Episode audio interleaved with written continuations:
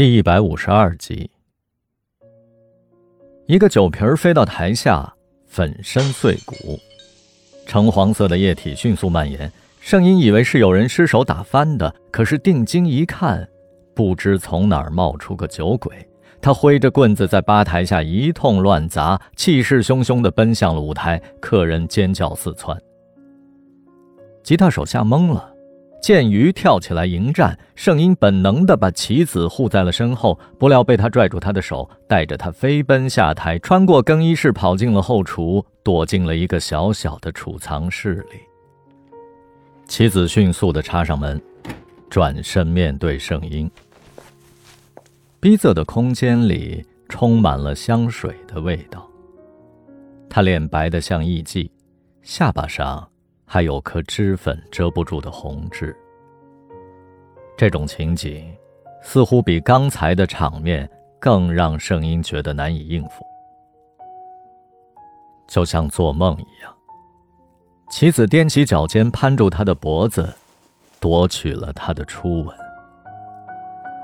圣婴的大脑短路了，他的腹部洪流涌动，浑身热汗淋漓。为了避免走火，他后移了一步，慌乱中打翻了水果篮。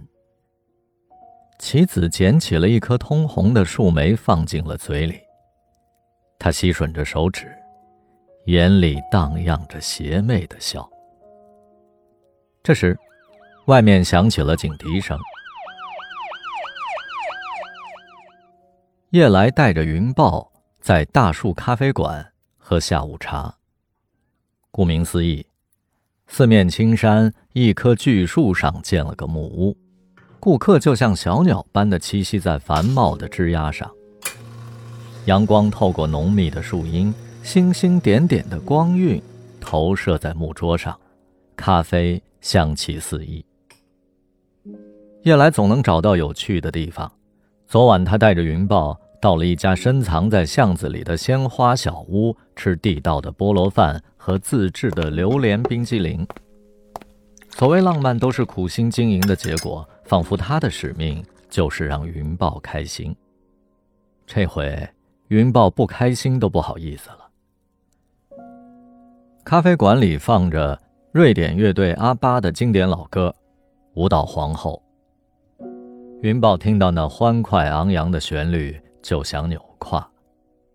多年前。《妈妈咪呀》的中国版音乐剧在上海开演，淡出多年的阿巴乐队成员 Bjorn 竟然出现在了首映式上。云豹和山猫受到音乐杂志之托去采访他。年近七十的 Bjorn 不再是他们那个记忆中穿着喇叭裤、甩着长发、狂弹吉他的摇滚青年了。他戴副宽边眼镜儿，温文尔雅的。给他们讲述了组建乐队的故事。比丘恩曾是民谣乐队的歌手，偶然结识了摇滚乐队的风琴手班尼，两人一拍即合，开始共同写歌。一九六九年，比丘恩和女歌手阿格尼莎一见钟情，而班尼和另一个歌手坠入了爱河，于是两位恋人来到了地中海东部的塞浦路斯岛度假。那里是爱神维纳斯的故乡，有着油画般的灿烂阳光和蔚蓝海水。他们为驻扎在岛上的士兵们即兴演唱，爆发出巨大的创造力。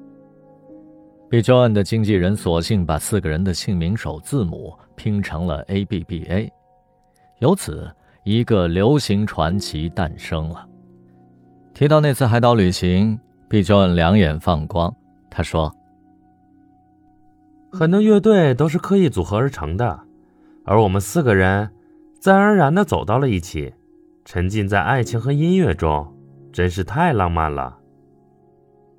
当时，云豹和山猫正在筹划组建乐队，他们听得心神荡漾。山猫还跟他开玩笑说：“要不咱们去音乐学院泡妞吧，可能所有问题都会迎刃而解了。”可惜天下没有不散的宴席。在阿巴乐队的鼎盛时期，两对夫妻先后劳燕分飞，乐队在一九八二年解散，这让无数的歌迷扼腕叹息。